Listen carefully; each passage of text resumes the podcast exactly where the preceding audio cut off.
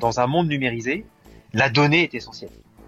Euh, cette donnée, elle permet de faire des tas de choses, des tas de choses, et de créer de la valeur, de nouveaux services pour une entreprise qui possède une donnée, qui l'a créée et qui est capable de l'exploiter. Elle peut créer des services avec qu'elle n'a même pas imaginé sur cette donnée. Bonjour et bienvenue au show Minter Dialogue, épisode numéro 95. Cet entretien est avec Michael Tartar. Michael est vice-président Digital Entreprise chez Rock Solutions, en charge de la stratégie commerciale et du marketing. Il est aussi co-auteur, avec David Fayon, du livre Digital Transformation 2.0, 6 leviers pour parer aux disruptions, aux éditions Pearson. Et c'est la deuxième édition du livre qui est déjà sortie pour la première fois en 2014. Dans cette conversation avec Michael, nous discutons des messages forts du livre et comment les leaders en entreprise devraient s'y prendre pour la transformation digitale. On parle également de son expérience inouïe en participant en tant que guitariste amateur dans leur concert Rock 1000 au Stade de France ce juin 2019. Et quels enseignements surprenants les marques pourraient en prendre dans cette nouvelle ère numérique.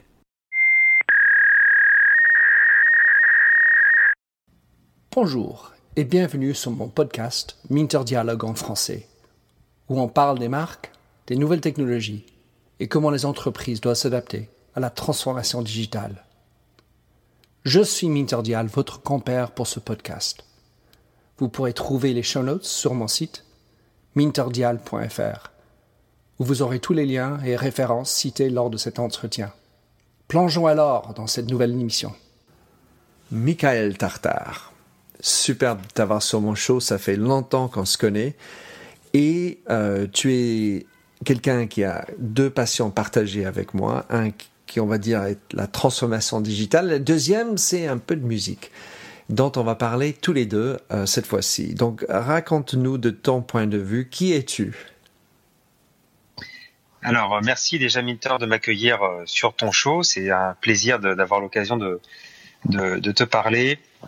Donc, le qui es-tu étant, euh, comme tu as mis le sujet sur à la fois le, la transformation digitale et, la musique, euh, donc deux sujets. Le premier sujet professionnel, puisque je, je passe maintenant euh, le plus clair de mon temps à essayer d'accompagner les entreprises dans leur transformation digitale, à la fois en tant que EVP Digital Enterprise de Rock Solutions. J'accompagne mes clients au quotidien dans leur transformation et au travers du livre que nous venons de sortir avec euh, David Fayon, qui est une euh, nouvelle version totalement refondue du livre que nous avions sorti en 2014, donc avec euh, beaucoup de, points. Et puis sur la partie musicale, bah, je suis un guitariste amateur qui s'amuse avec ses amis dans un groupe de rock de reprise et qui vient de jouer il y a voilà le 29 juin au Stade de France dans le cadre du concert Rock in Mill que tu as peut-être suivi à la télévision.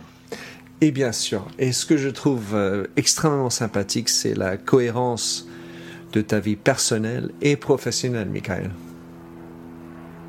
Bah, écoute, ça me fait très plaisir. J'essaye de, j'essaye d'être cohérent effectivement, et surtout d'avoir un équilibre. Et tu le, euh, tu le, tu l'exerces. Je voudrais juste démarrer par cette expérience euh, Rocking 1000 car en fait ça m'a beaucoup touché de, voir ce qui s'est passé. C'est quelque chose qui existe en France depuis un certain temps, enfin plusieurs années. Tu peux nous expliquer un peu ce que c'était et, puis après je voulais parler de ton expérience. Alors Rock in Mill est d'abord un concept italien. À l'origine, c'est Fabio Zaffanini, un Italien de une petite ville qui s'appelle Cesena, pas très loin de Florence, qui euh, voulait faire venir les Foo Fighters euh, dans sa petite ville.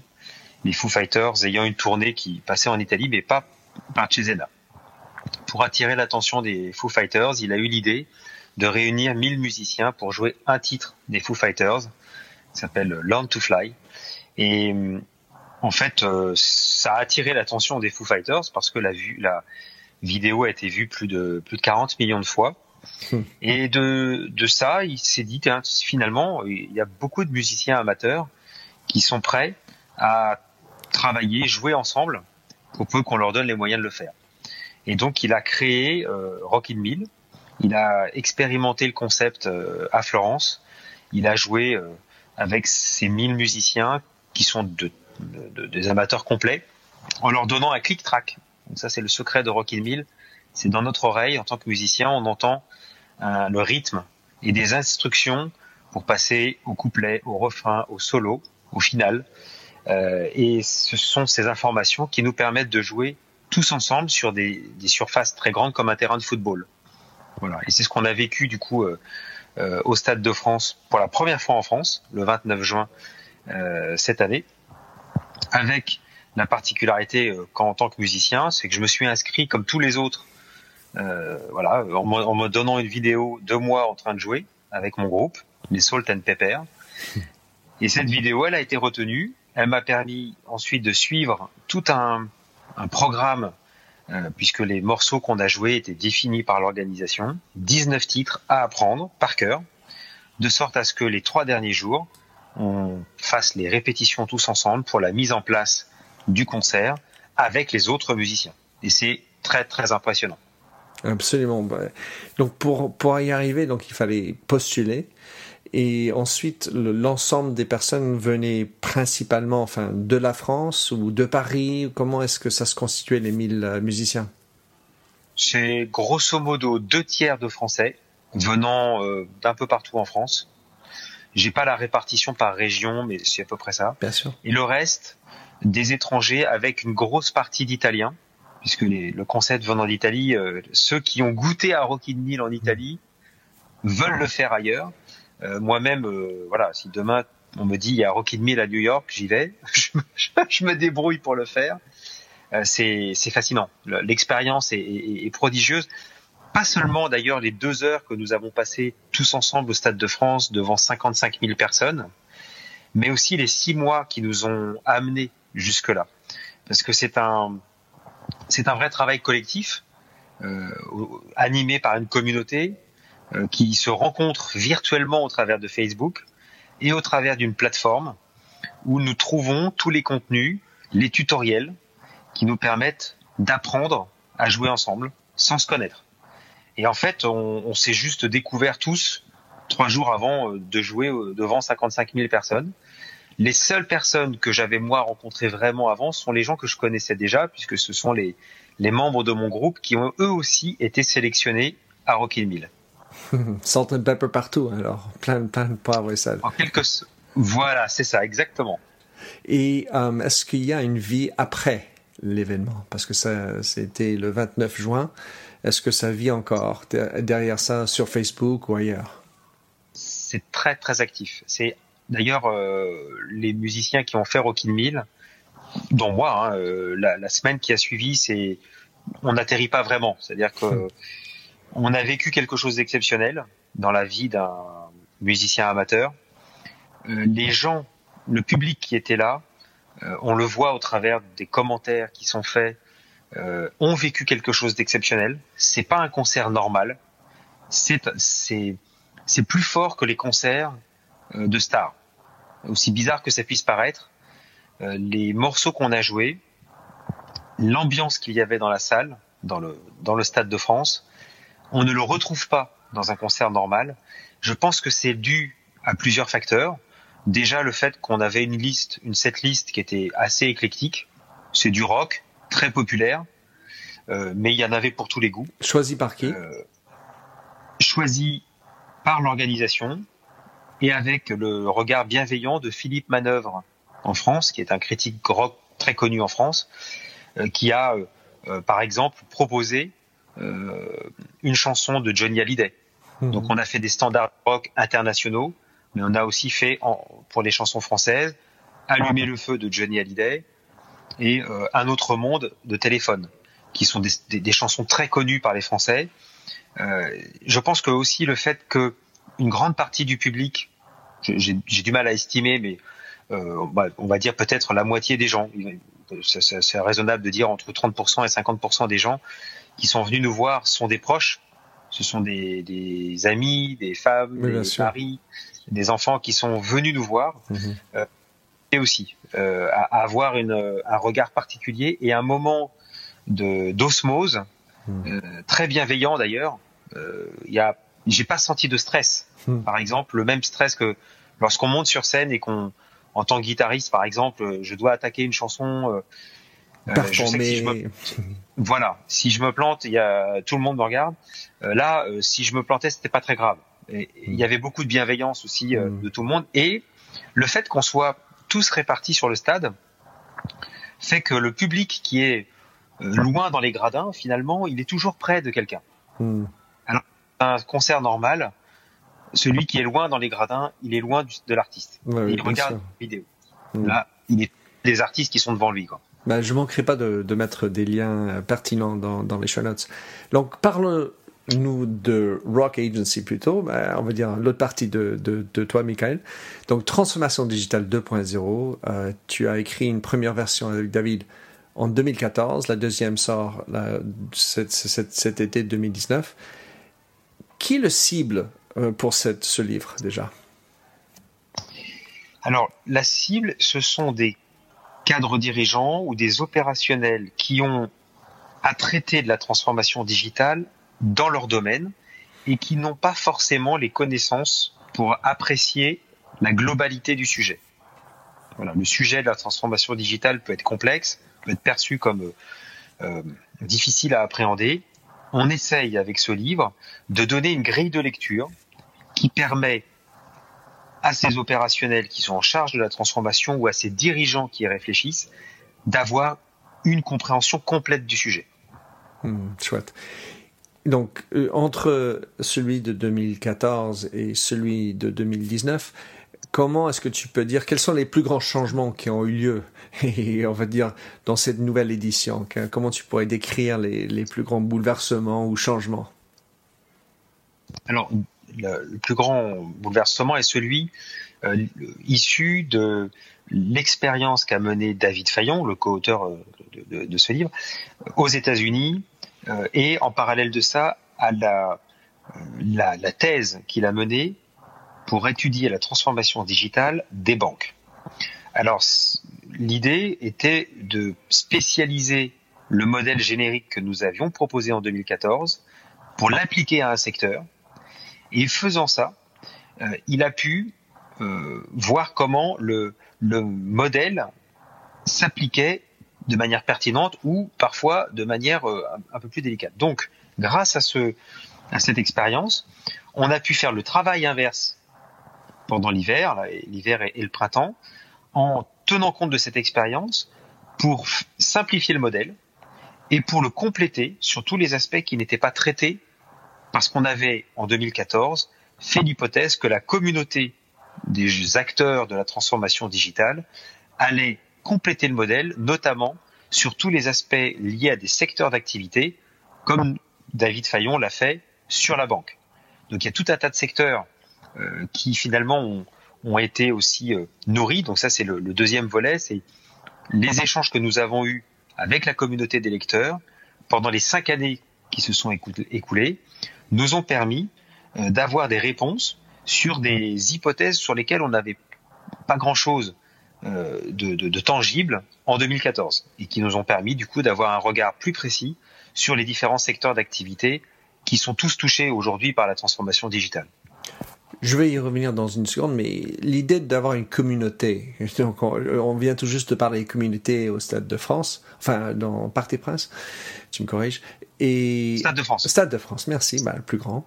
Et, et l'idée d'avoir cette communauté, comment est-ce que tu enfin déjà c'est formidable de pouvoir dire que je peux faire un livre à l'ancienne en papier et avoir cette communauté et, comment est-ce que tu as animé cette communauté pour y arriver à avoir des gens qui, en plus de lire le livre sont capables et ont envie de participer euh, plus tard avec vous alors c'est quelque chose sur lequel on alors je vais répondre à la question hein. euh, on, on aurait aimé que ce soit plus intense et on n'a pas mis l'énergie suffisante pour que ce soit plus intense.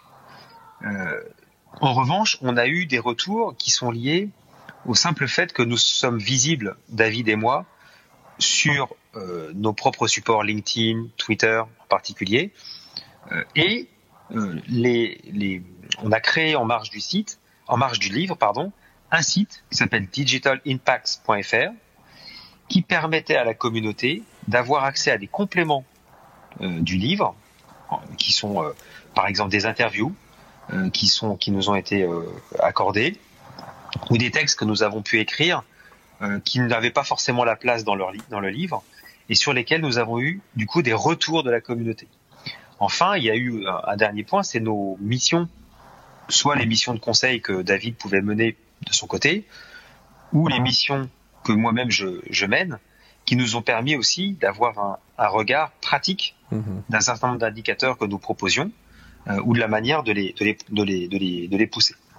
Il y a un autre point que je voulais aussi souligner sur euh, les apports de cette nouvelle version, c'est le regard euh, de 23 interviewés euh, qui nous ont apporté un éclairage nouveau. certains sont des personnes qui étaient déjà dans la première édition et donc qui du coup nous apportent aussi leur regard comparatif par rapport à ce qui s'est passé en 2014. et puis il y a beaucoup beaucoup de nouveaux interviewés, donc on a considérablement enrichi par rapport à 2014 le nombre d'interviewés et on l'a aussi beaucoup féminisé. C'est bien. J'aime beaucoup l'idée d'utiliser 23 interventions. Ça me fait penser à notre code génétique. 23 et moi.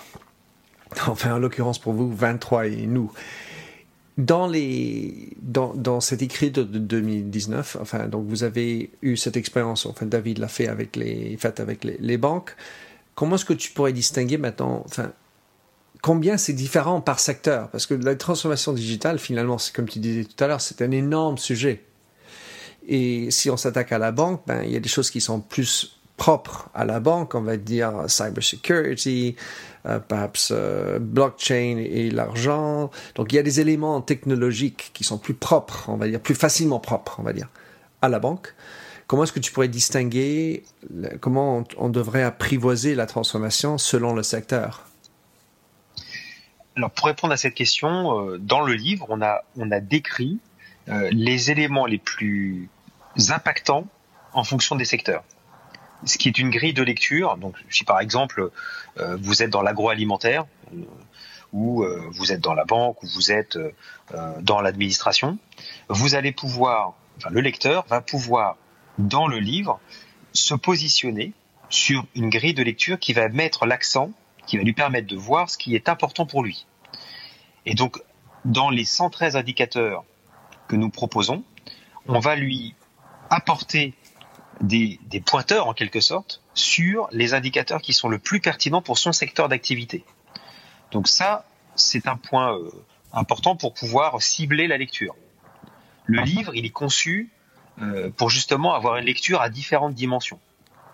Euh, il y a les six leviers qui permettent d'éviter la disruption, bien sûr. Mais à l'intérieur de chaque levier, le lecteur intéressé par un secteur particulier va pouvoir pointer sur euh, les indicateurs de chaque levier qui sont pertinents dans son secteur. Euh, par ailleurs, on va retrouver pour les indicateurs qui sont très adhérents à des secteurs d'activité, je vais penser par exemple au chiffre d'affaires réalisé en ligne. Euh, il est évident que dans l'industrie de la musique, euh, le business réalisé online n'est pas du tout le même euh, que dans l'industrie. Euh, je parlais de, par exemple de, de la fabrication du yaourt. Je, je donne deux, deux, exemples volontairement très différents. Ou l'alcool, par exemple. Ou, ou l'alcool. Voilà, on comprend aisément qu'il va y avoir des différences. et donc, dans le livre, pour ces indicateurs-là qui sont très adhérents au secteur d'activité, on va avoir, on va, nous, on propose des niveaux de maturité qui sont différents d'un secteur à l'autre. Ce qui permet du coup d'avoir une lecture pour un indicateur donné, par exemple le chiffre d'affaires online par rapport au chiffre d'affaires d'ensemble de, l'entreprise, euh, qui, va être apprécié d'une manière différente selon les secteurs. Et ça, ça permet ainsi, dans un seul secteur, si moi j'ai juste 5% euh, de mon chiffre qui est en, ligne et une autre société dans le même, même secteur qui a 45%, il peut aussi se dire que j'ai une maturité différente selon où j'en suis. Voilà. Alors là, il y a deux. Excuse-moi, ça t'interromps juste, mais il y a deux aspects dans ce que tu viens de dire. Il y a un premier qui est la comparaison par rapport à ses pairs. C'est-à-dire, euh, je suis dans le secteur X, je me compare avec les autres du secteur X. C'est assez logique. Le nombre de voitures, par exemple, le chiffre d'affaires réalisé online par les auto, enfin les distributeurs automobiles, pas les, pardon, les marques automobiles, a, a, rien à voir avec ce que je disais tout à l'heure, l'industrie de la musique. Donc la part de chiffre d'affaires online est évidemment pas la même. Maintenant, c'est intéressant pour un, un acteur d'un secteur donné de se comparer aussi avec les autres secteurs. Pourquoi c'est intéressant? Parce que euh, quand on est, euh, on se compare entre soi, on peut se satisfaire d'être bon parmi les mauvais. Je, si, voilà, si on est bon parmi les bons, c'est très bien. Mais si on est bon parmi ceux qui sont le plus en retard, euh, c'est pas forcément un, satisfaisant. Pourquoi? Parce que le, le digital le montre. Chaque secteur, tôt ou tard, arrive à un niveau de maturité qui tend à aller vers l'excellence.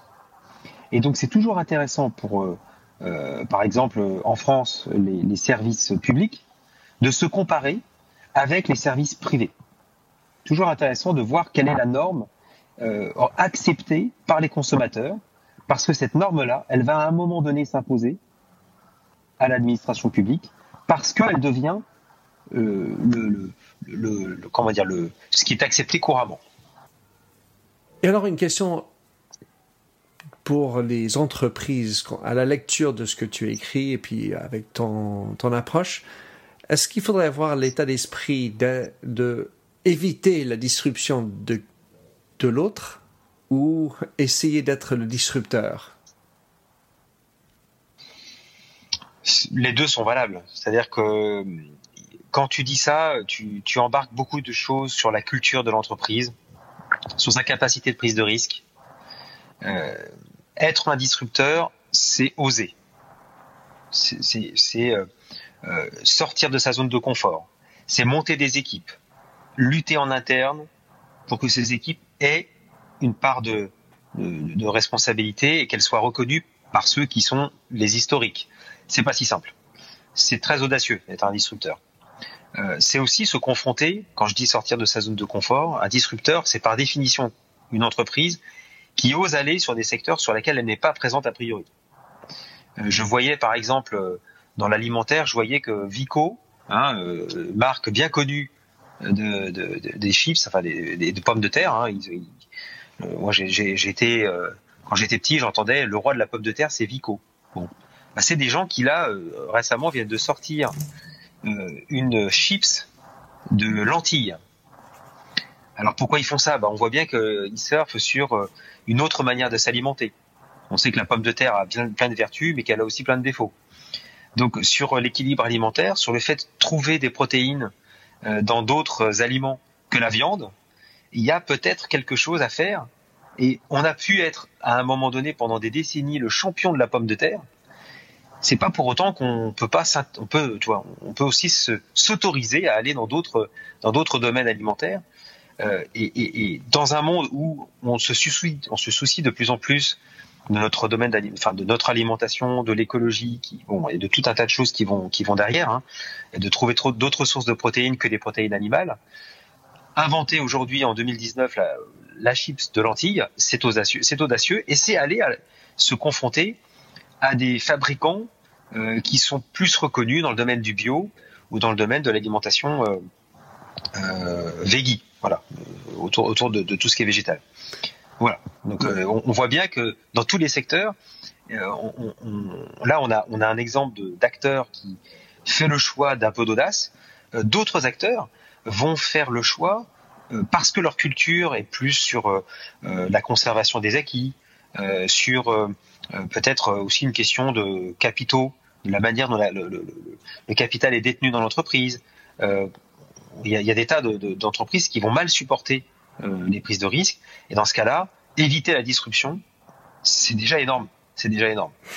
Et là, pour le coup, c'est indispensable. Enfin, il y a, cette, euh, cette, posture d'être défensive ou offensive. C'est comme ça que je le décris. Enfin, en t'écoutant, ça ouais. me fait penser. Je suis, je, je mène un zéro dans un match de foot et j'ai envie de conserver où j'en suis. Et l'autre, euh, il se dit, ben, je mène un zéro, mais il va falloir que je fasse trois buts parce que je sais qu'ils vont, ils vont m'en passer deux buts bientôt. Et donc, c'est l'état d'esprit. C'est formidable. euh, comme euh, tu connais ma culture, euh, enfin, je suis en dehors de la France beaucoup. Comment est-ce que tu pourrais définir la manière française vis-à-vis de la transformation digitale? Y a-t-il des spécificités de la transformation en France Comme tu disais avec David, il est parti aux États-Unis avec le secteur là-bas de banque. Est-ce que tu as une, prisme qui dit que il y, a une touche française, la, French touch là-dessus?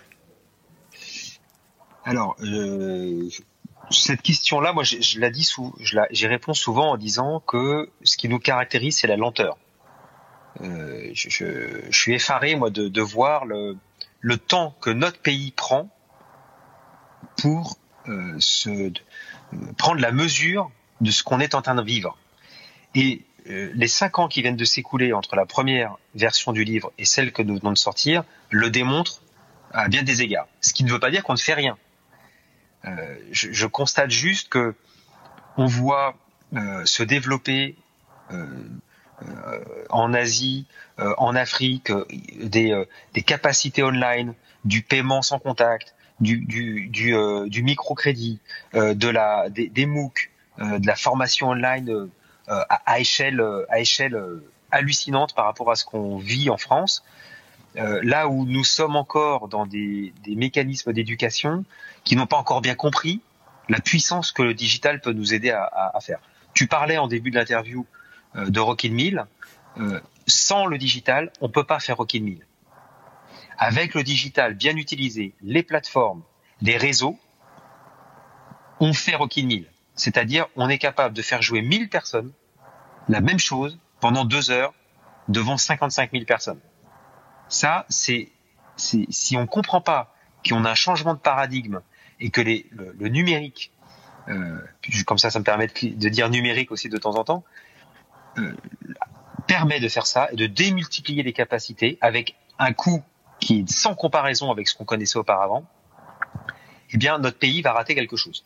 Néanmoins, nous avons, euh, c'est intéressant de le voir, des, des, notre lenteur nous, nous, apporte aussi des éléments de réflexion. Et euh, je le vois par exemple sur notre contribution sur le règlement, euh, le fameux RGPD, hein, le, le, le, règlement général de protection des données, ou GDPR en anglais. Euh, les Français ont été très actifs là-dessus. Ça fait longtemps que nous sommes soucieux de la protection des données personnelles. On le voit avec en France la CNIL depuis 78 quand même, hein, ça remonte. Mm.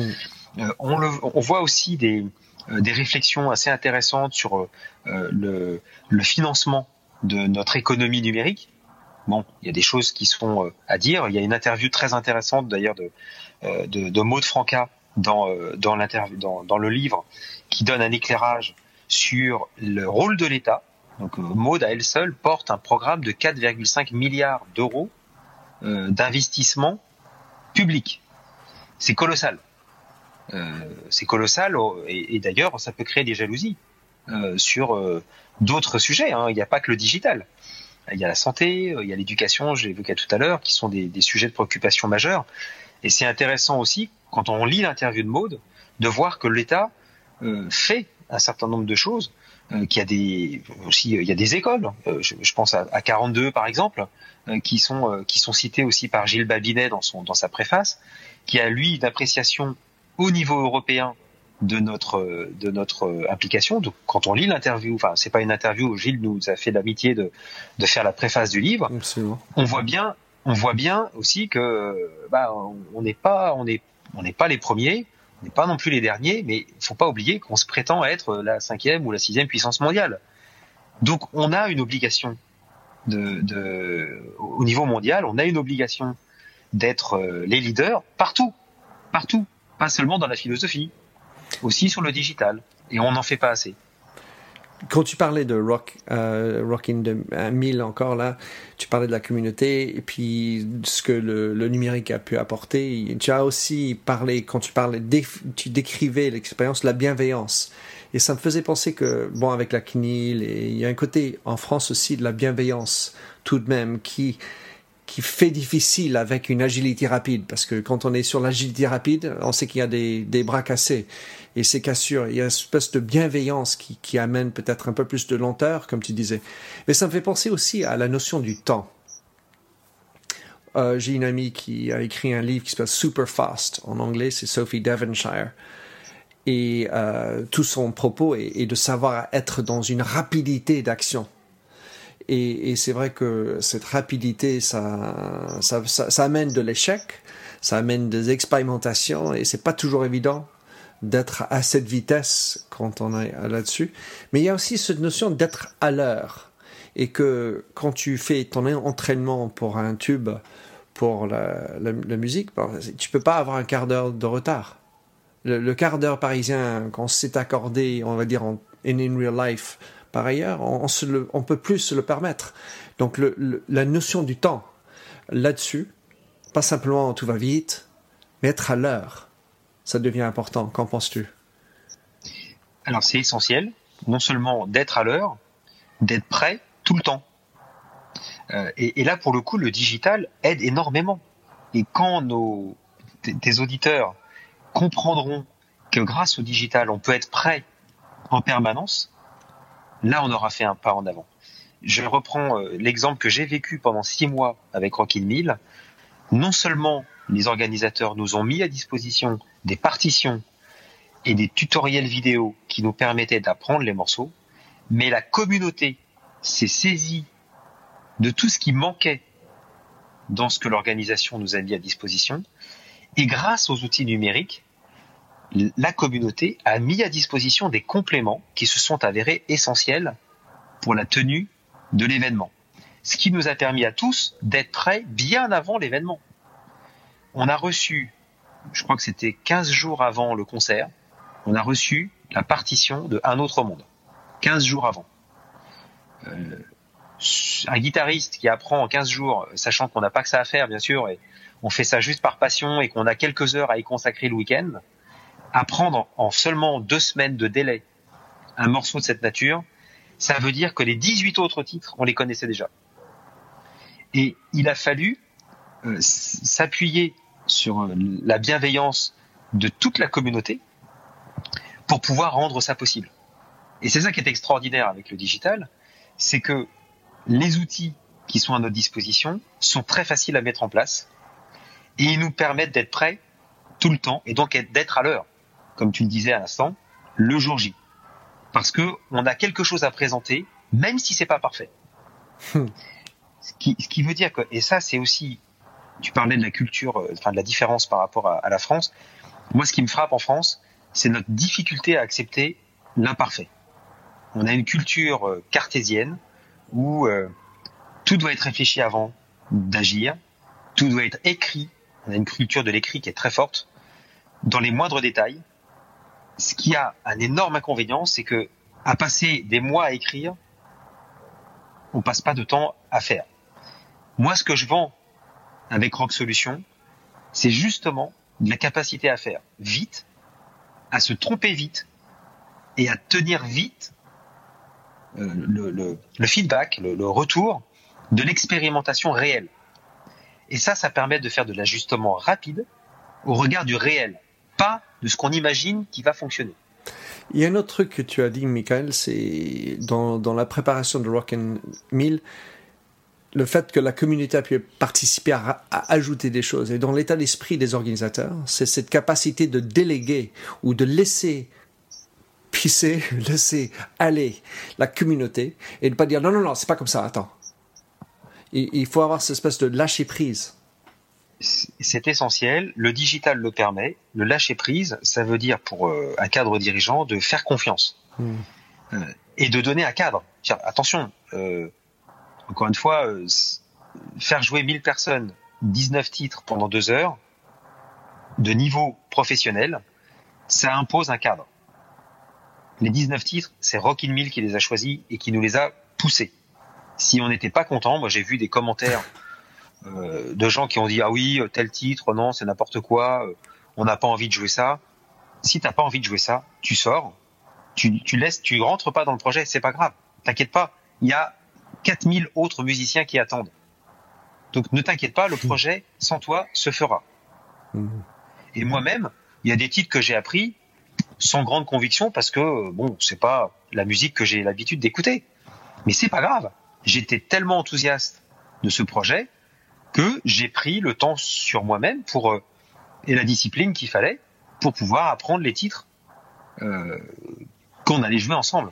Mais tu as raison, le lâcher prise est essentiel. Et dans, dans, dans ce que tu racontes, c'est marrant. Il y, a, y a une autre leçon pour moi, c'est le cap. À, à vous mille, vous aviez partagé un cap, c'est-à-dire un cap nord. Et donc, bon, ça me fait chier cette chanson, mais c'est pas grave, c'est pour le cap. Exactement. Je, je pense d'ailleurs que si jamais, à un moment donné, dans le chemin que nous avons parcouru pour Rocky Mill, euh, imagine 4, 5, 6, 10 titres m'ennuyaient profondément, j'aurais laissé tomber. J'aurais dit, ok, c'est pas pour moi.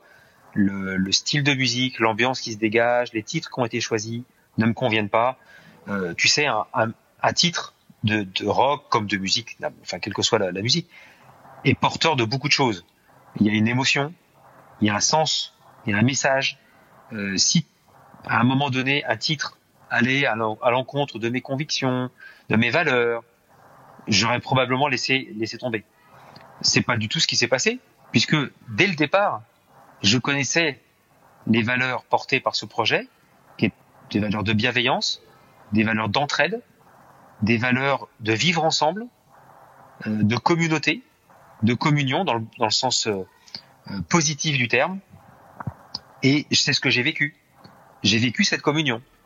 Dès le premier jour des répétitions, par 38 degrés au milieu du Stade de France, sous le soleil, quand on a commencé à jouer ensemble des titres que j'avais appris tout seul dans mon salon avec mon casque, j'ai vécu cette communion et l'extraordinaire impact d'une collaboration ensemble. Et le message de Fabio Zaffanini, euh, j'espère qu'on doit pouvoir trouver sur euh, YouTube son discours au Stade de France. Le message de Fabio, c'est un message de vivre ensemble. Et il nous dit, il faut qu'on arrête d'être euh, égoïstes les uns les autres, travaillons ensemble, en étant ensemble, on fait des choses extraordinaires. Et moi aujourd'hui, je mets sur mon CV que j'ai joué au Stade de France. je ne suis qu'un modeste guitariste je n'ai rien d'un Keith Richards. J'adore les Rolling Stones. Je suis fan de, de longue date. Keith Richards, je l'adore. Il a joué au Stade de France. Bah, moi, j'ai fait aussi. Voilà. C'est chouette. Dans, mais je ne suis pas un Rolling Stone. Ah, ben ça. Mais tu es rock. Um, dernière question pour toi, Michael. En parlant des patrons tout à l'heure, euh, on parle de l'état d'esprit euh, sur ton livre, dans ton livre et dans ton point de vue. Combien doit un patron être digital? Avec euh, Yves Tirode qui de la BPCE il a, il a écrit le principal enjeu des patrons du digital est de devenir des patrons de la data est-ce que tu es d'accord avec ça? Jusqu'à quel point est-ce que un, patron doit aussi être acteur dans le digital c'est-à-dire avoir un, une capacité d'être et faire du digital quelque part lui-même ou elle-même? Il y a un minimum il y a un minimum d'appréhension des technologies numériques et de ce qu'elles permettent. Ça, c'est indispensable. Donc il faut, il faut une écoute et une, on en revient sur la bienveillance, hein, une capacité, même d'empathie, sujet qui t'est cher, euh, qui permet de s'appréhender cette dynamique et de sortir d'un schéma pour beaucoup de patrons qui ont euh, euh, allez, plus de 50 ans largement, qui qui peuvent voir le digital comme un gadget pour les ados. C'est pas du tout le cas. C'est pas du tout le cas. Euh, on crée des choses extraordinaires avec euh, avec ces, ces moyens numériques qui sont à notre disposition. Et donc ça, ça suppose un peu d'écoute, à défaut de s'approprier les moyens.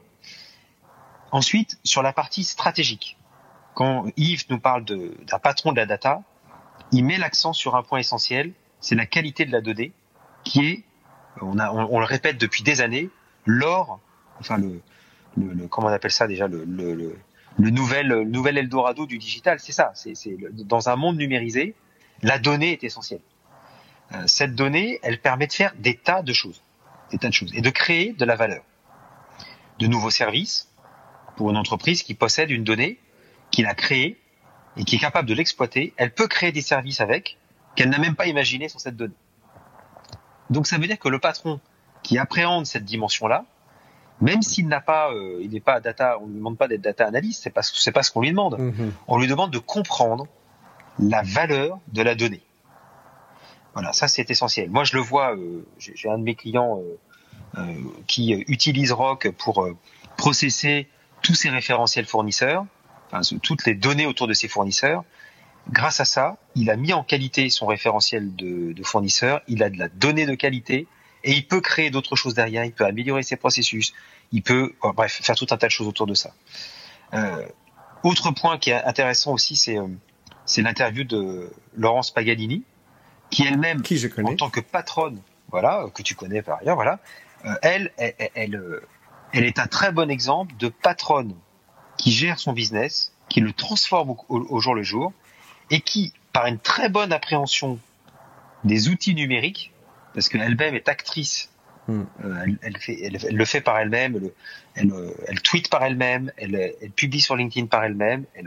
Ça, ça, ça prend du temps, c'est vrai, mais ça lui a permis d'avoir un dialogue à la fois à l'extérieur avec euh, des, des, clients de Caporal, mais aussi avec ses propres collaborateurs qui ont du coup une plus grande liberté de contact avec elle et ça lui a permis d'identifier des relais de développement, de manière de, de, de faire euh, construire et développer son entreprise différente de euh, des schémas classiques, traditionnels, hiérarchiques, comme on les connaît, avec une opacité pour le patron qui malheureusement a plus de mal à avoir, euh, n'a que comme seule visibilité son, son, son comité de direction.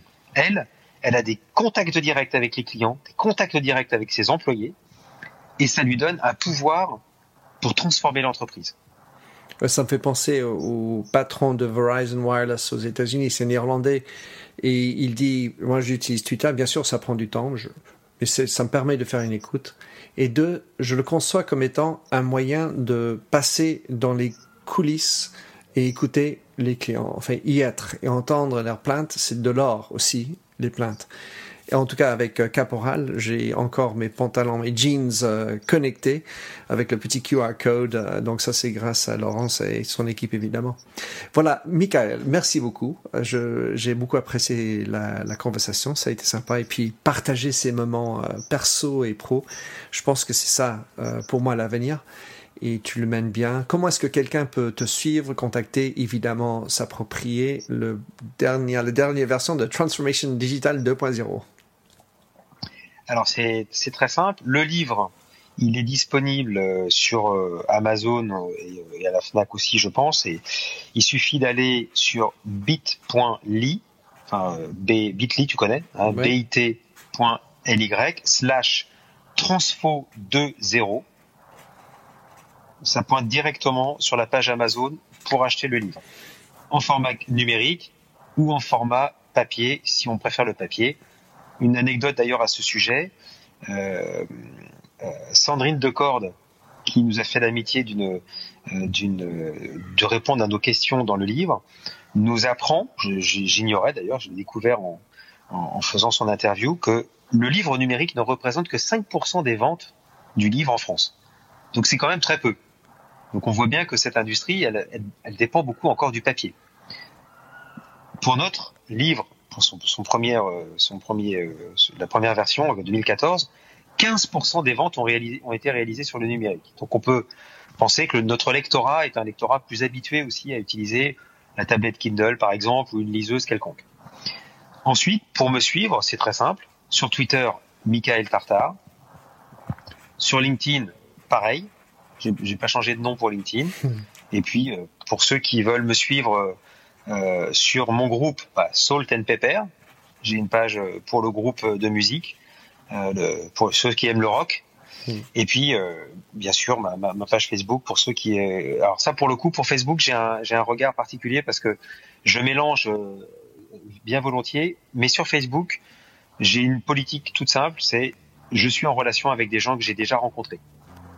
Donc je suis très ouvert, mais il faut que j'ai eu un premier contact réel, enfin, en face-to-face avec ces, avec ces personnes que, qui me font l'amitié de me suivre sur Facebook. Et pour te dire, je fais la même chose sur LinkedIn. Donc, euh, chacun sa petite voix là-dessus. Michael, merci beaucoup pour ça. Ravi, j'espère que tout se passe bien. Excellent de t'avoir. Et puis à la prochaine. À la prochaine, Minter. À très bientôt.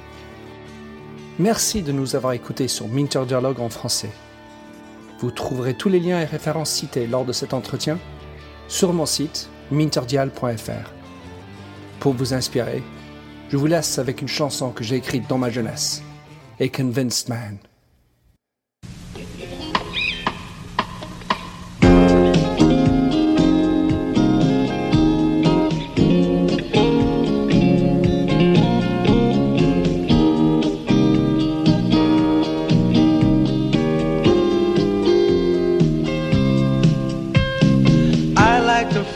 A stranger tucked around me, precipitating the danger to feel free. Trust is the reason, still I won't tell the lie. I sit here passively, hope for your respect, anticipating the thrill of your intellect. Maybe I tell myself there's no use in me lying. A convinced man, building an urge. I'm a convinced man to live and die submerged. A convinced man in the arms of a woman.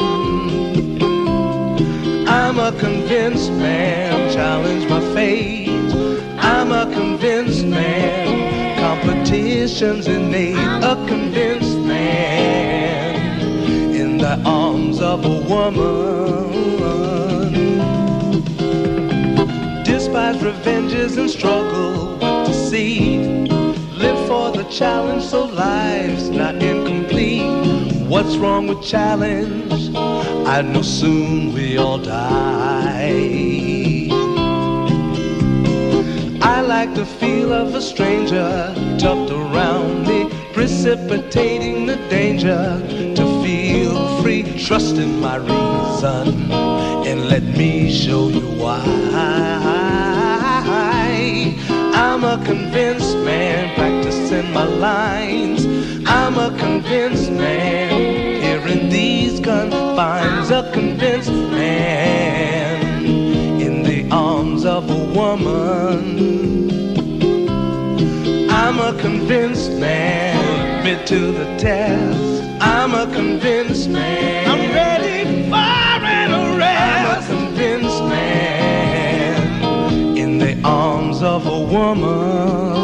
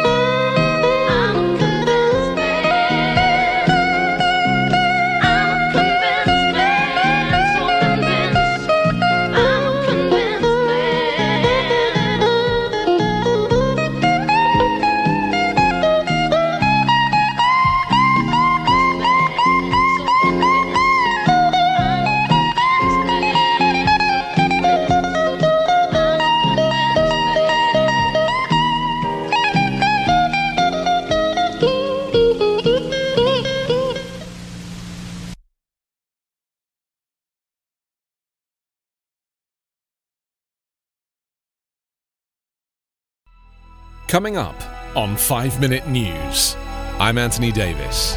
you might think it's partisan because maybe it's critical of one side or the other, but it's not. It's just the truth. And I think that's also something that's kind of unusual for Americans listening to the radio or to podcasts because the news landscape in the States has been so partisan for so many decades. So, five minute news is verified, truthful, independent, unbiased, and essential world news daily.